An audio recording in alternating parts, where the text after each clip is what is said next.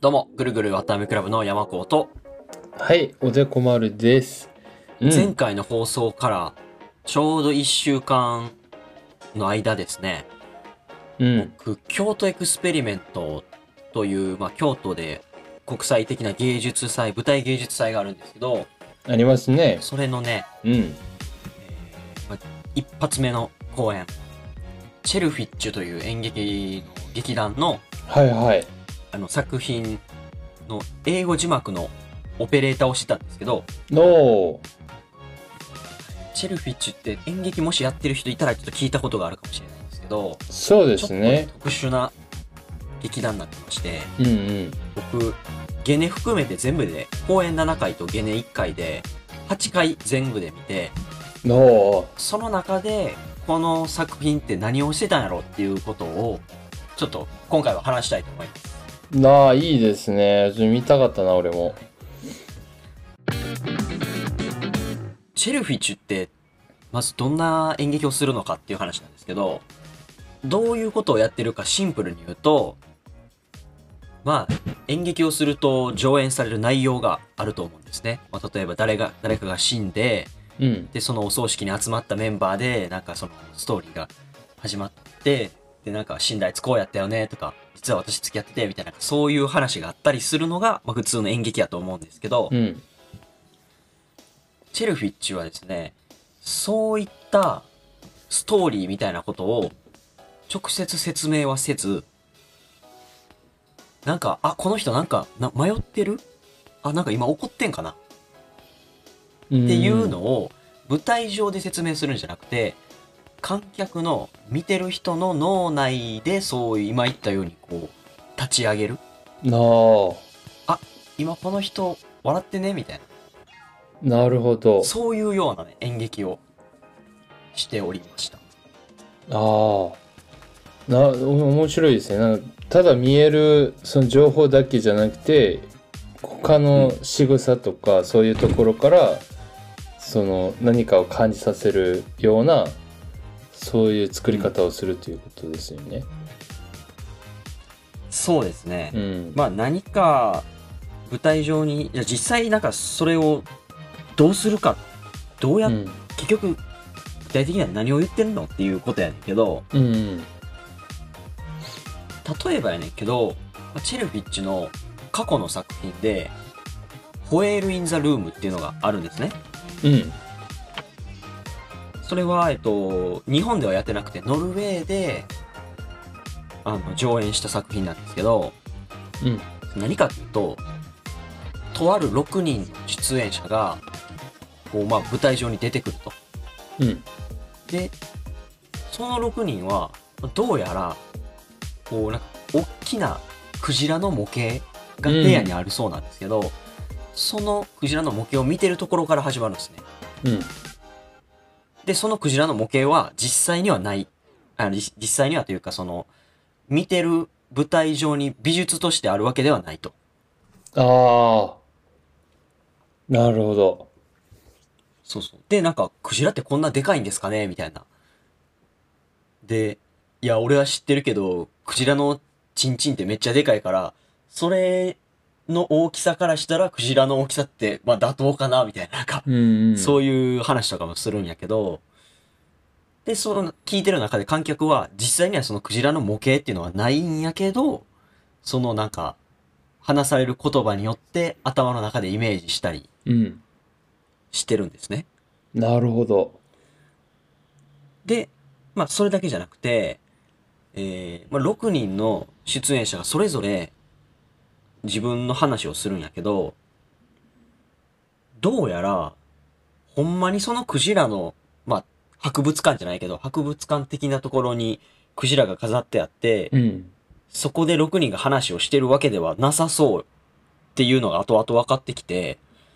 おお。いや、私たち今、クジラのおな、お腹の中にいるんですけど、みたいな話とかもしたり、あ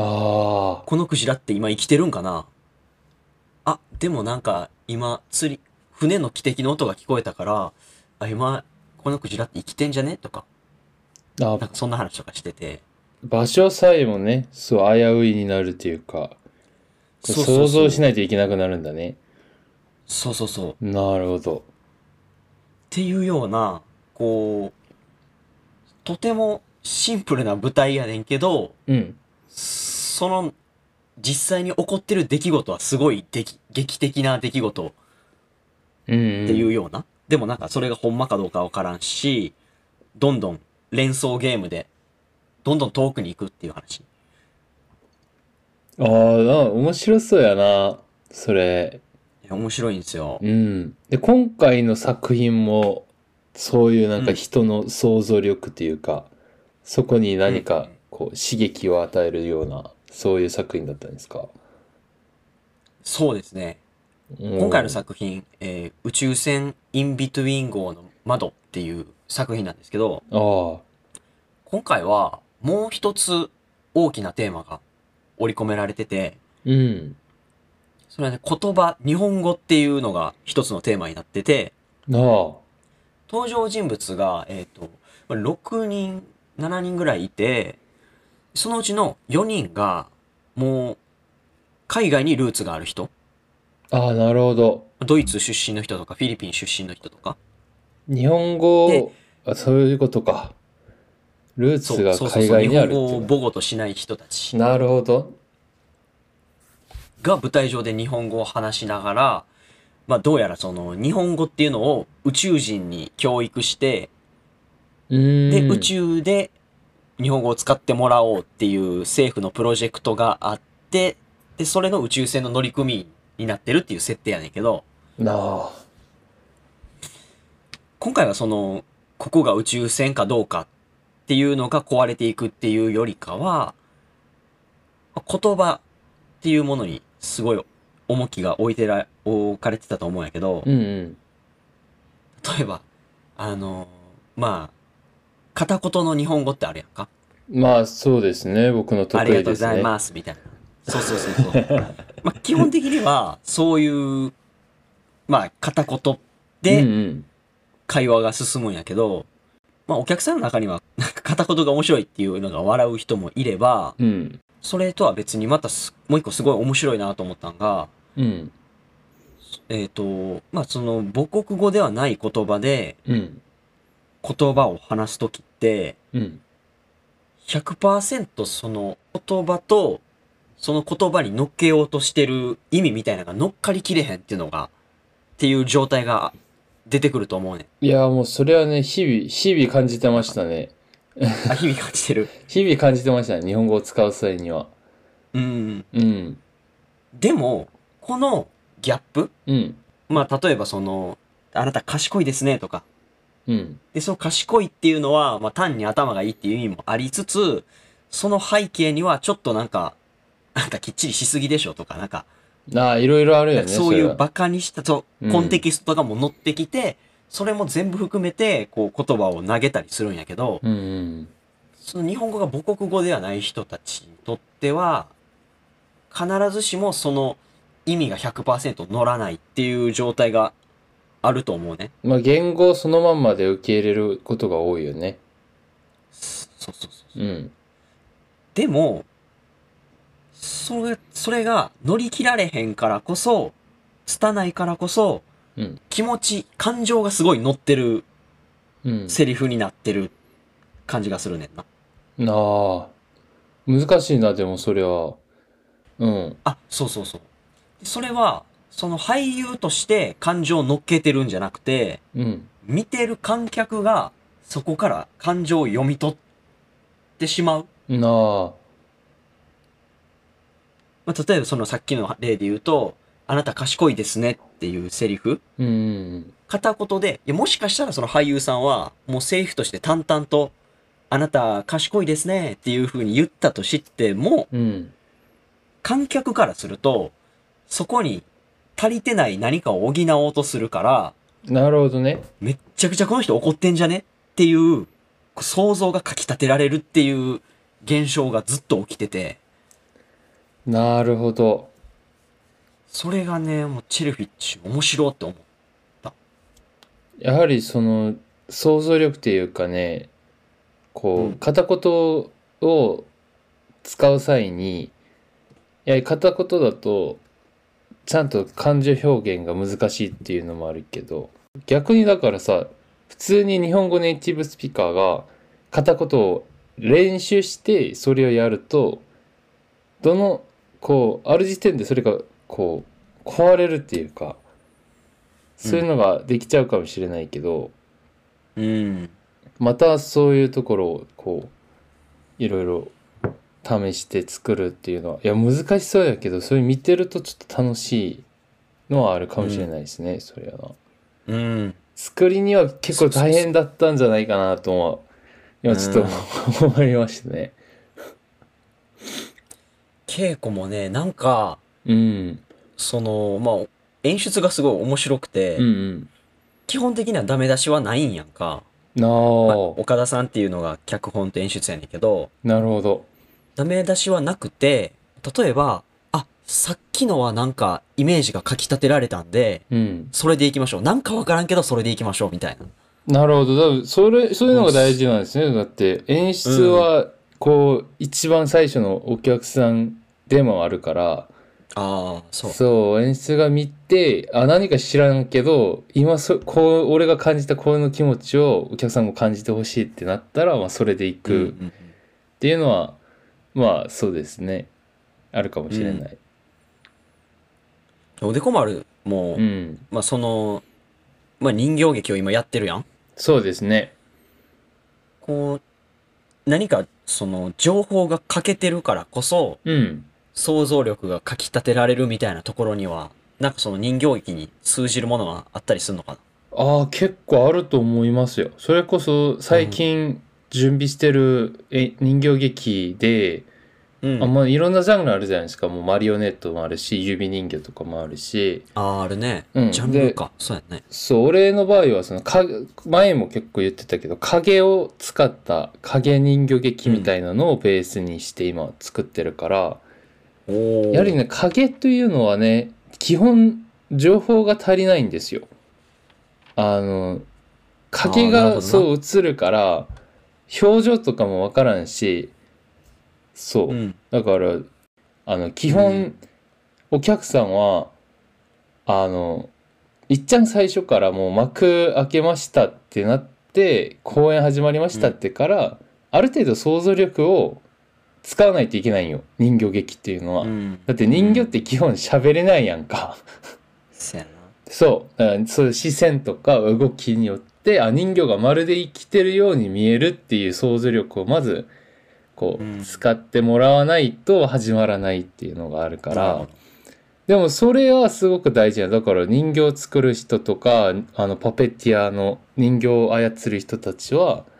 多分、うんまあ意識せずともそういうところは結構気にしてると思うだってえうー、ん、なんか顔を作らないとか、こう人形で喋るときは、まあ、この前も言ったけど、怒るときも役者は怒ってはいけないみたいな。まあそういうのも多分、そう想像力を人形の方そうにやな。向けられるように、そうう、ん。するために、そういう空白をあえて、自分のことだから空白にしちゃうわけやな。俺のこと見なくていいよっていう。うん。うん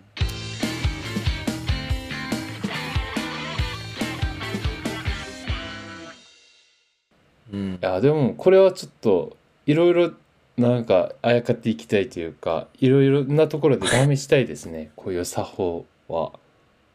ああ、うん想像力をうんどうやったら他人に植え付ける、想像させれるのかっていうところは、なんかすごい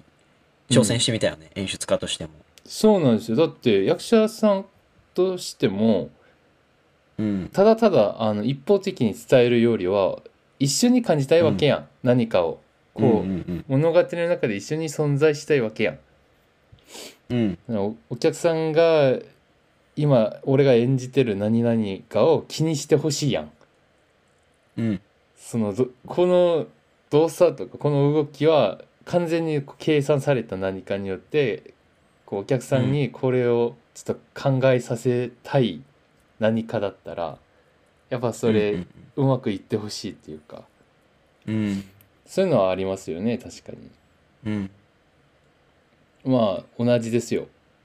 あでもな見見てみたかったですねもう8回見たのはちょっと羨ましいなその2回ぐらい俺うにん分けてくれてもいいのにね、そう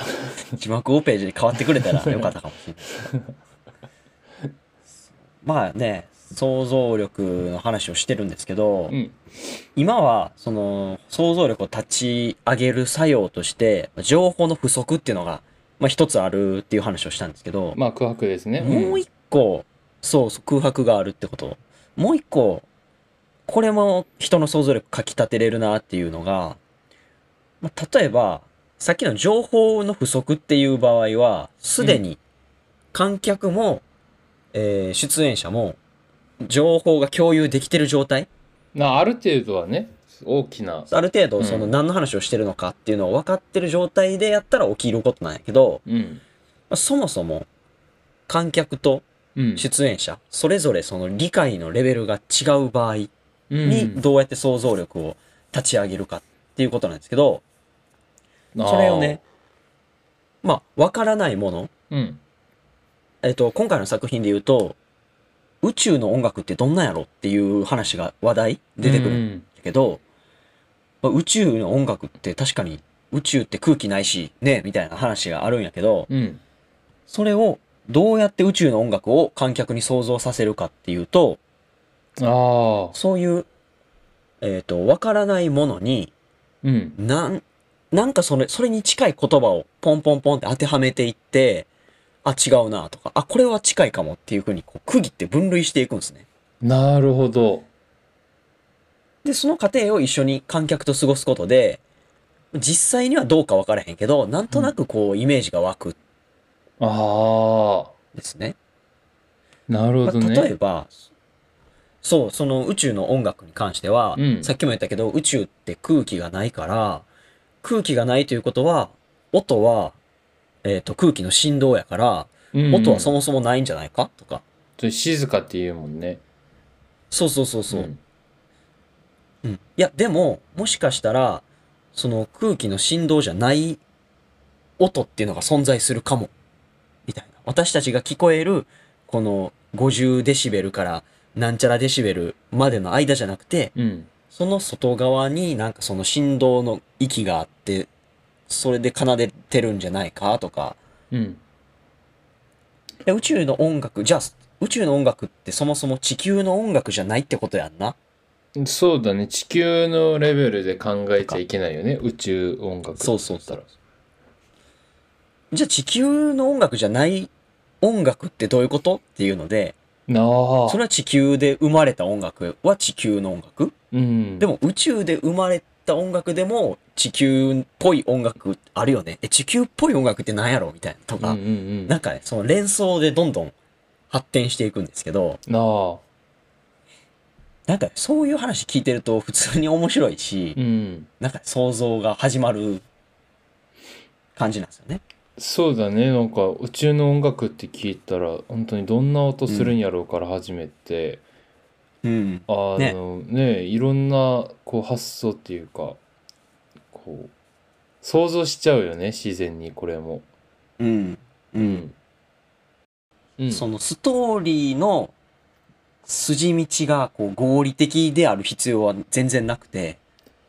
そうだねももう全てのなんか登場人物とかあの役を与えられたものが必ずしも情報に満ちた、もしくはストーリーに必要なことを言う必要はないよねだってうん、そそうそう。だからね、その異様な空間が受け入れれるんよね。ううーんなんでこの人は日本語喋ってんのとか。ああななるほどねそだうかそうらそそこら辺の、そう言語とかもあえて最初からそういうのがあったらそうそうそういろいろ考えてるうちに劇が終わっちゃうっていう感じやなそう。うん、そうそう。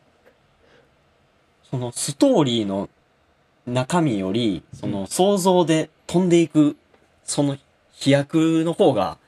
とんでもない距離行くから、だってそっちの方があーす頭の中で起こってることの方が舞台上で起こってることのよりもめっちゃくちゃでかいことが起こ頭の中で起こるみたいな。いやーこう感じねそれを伊藤でこうできるなら人の脳の中で、ん、それこそ良い演劇じゃないかなとはちょ思いますねうん。面白いなそれはこれね、ちょっと、我々の雑談でも、うんちょっと勉強になるなと思って。ああ確かにこのうちらポッドキャスはトねね音でしうかん届かないから、あそう。のねこれを聞いて想像できるようにうん。何かを言うのも必ずしもだから直接的な情報じゃなくてもうん。そういうのはいいかもしれないね。うん。ね、雑談力っていう言葉がありますけど。雑談力ねうちらはもっと必要やわ。うん。だから、あれやね、全部詳細に、完璧に説明しきってもあかんし、うんわからん何かものを、いや、なんかわからんなーっていうことでもなくて、こう、なんとか言葉を当てはめて、うん。区切っていくっていう。だからだ行からき過ぎてもあかだんし、っていうね。そこだが大事だと俺も思っててこの前その今準備してる劇のなんかフィードバックを受ける、ダメ出しだねダメ出しを受ける機会があって、あの演出他の演出の先生に。で、あの準備してる公演の概要とかどんな風に作品作ってお客さんに何伝えたいみたいなことをこうプロでこうプロ PPT みたいな感じでプレゼンテーションみたいな、やっててそんで俺が言われたんが、なんかこう必要以上に説明した方がいいって言われてであのあ、そうなんなんかそう演出さんから言われた言葉があんまり自分は腑に落ちない言葉ばっかりで多分今まで俺とか山子くんがやってきたもしくは見てきた演劇の興味のある演劇のジャンルっていうかそのうんやり方、作り方とはまた違うことをやってる普通にうこうーん演劇こう勉強されてて普通にまあ普通にっていうのもおかしいけどまあ自分のあの人も自分のスタイルっていうのがあると思うんだけどでも、うんまあ結構否定されたんよいろんなところで。で、うんまあ他の部分は別にいいよその否定された部分もまあ自分もある程度せやなまだちょっとあの根拠が足りないなとか思ったりもしてたんやけどなんかそこだけはちょっと俺は、あこれはあの受け入れないでおこうと思ったのがなんあかー説明し幼稚なぐらい説明した方がいいよお客さんはあーそれでなるほもどね分かるかどうか分からないからみたいなこと言っててうんうんだからそのその時はまあ「はいあそうですね」って言って、まあ、大人になったんですよ俺も。うんうんうん内心では 内心ではいやだからそこがそこなんですけどね別にお客さんに全部知ってもらいたくないんですけどって言いたかったんやけどしたらなんかあのもうあ思想が合わないだけやからさそれこは。うん、まあこね、う正解とかじゃない。演劇を作る人としてのなんか伝えたいっていうか伝えうるんうんこれそれが違うわけやから俺はどっちかっていうとこういうでもなあのそれを聞いてまた反省っていうかちょっと見直すところはあってやはりうんお客さんに全部は伝わなくても、自分たちは全部全部知っててそう幼稚なぐらい説明ができるような状態で、そこから空白を作らないとお客さんが入りにくい、俺も知らない空白はちょっと危ないかもなっていううん、そうだからこのチェルフィッツさんたちもあえてそういうネイティブスピーカーじゃないっていう設定から始めそう宇宙という空間も、もろもろ多分そういう想像力を湧き立てるようなこういわうゆるん、劇的な要素というか仕込みやんかそれは全部。うん、うん、そこら辺は多分そこ全部計算の上で配置された何かやから、うんそれをちゃんとやっといてでできるもしなんか必要だったら全部説明することもできる状態で抜かないと意味がないっていうか、まあそれはちょっとうん考えましたねだから結構作り込んでるんですけどまあそれは全部説明する気はないけど。うんううんん、あーでもこういうやり方を聞くとやっぱりちょっとやり方が分かってきてるというか俺もちょっとやってみたいのが頭に浮かびますねあ、ほんまに。うんうんうん今週の一言、うんいきたいと思います。えーっと、じゃあ僕、今週の一言、そうですね。まあ想像力うんかな、やっぱり。想像力そう、あの、今日はちょっとチェルフィッチュの演劇、ズバリ、イメージを舞台上じゃなくて、観客の脳内に立ち上げるような演劇って、まあ一言で言っちゃいましたけど、うんそれは僕の見えたチェルフィッチュなんで、まあ感他想の人から見たら全然違うように、そう、見えると思うんですけど、まあその想像力ってすっげえ自由で面白いなと思った。うんうんそれを立ち、想像力を、人の想像力を立ち上げるために、うん情報を不足させるっていう、一見、なんかね、うんあのそそんなの大丈夫っていうことあったりとか、うんえーわからないものに言葉をはめて区切っていくっていう作業が、逆にそういう想像力を立ち上げるんだっていうのがすごい勉強になりました。うんはい。僕の今週の一言はオペですオペオペそうオペそっち、うん、あのやはりね山子くんも感じたと思うんですよオペはこう劇を見るには一番良いポジションなんですよ あーその多分お客さんになっても8回は見れないでしょ同じ公演を、確かうに。ん、オペやこんなか時間らもないし。そうオペやから見えるもんがあってそうだから自分もねここ来てからオペ何回かやらせてもらってるんですよいろんな公演うんそうやっぱオペをやるとね劇に対する理解度っていうのが役者と演出とまた違うこうアプローチで、でお客さんともまた違うっていうか、うん、そのオペ独特の、台本見れるもん。そう接し方があるからさじゃあ、また来週お会いしましょう。バイバーイ。バイバイ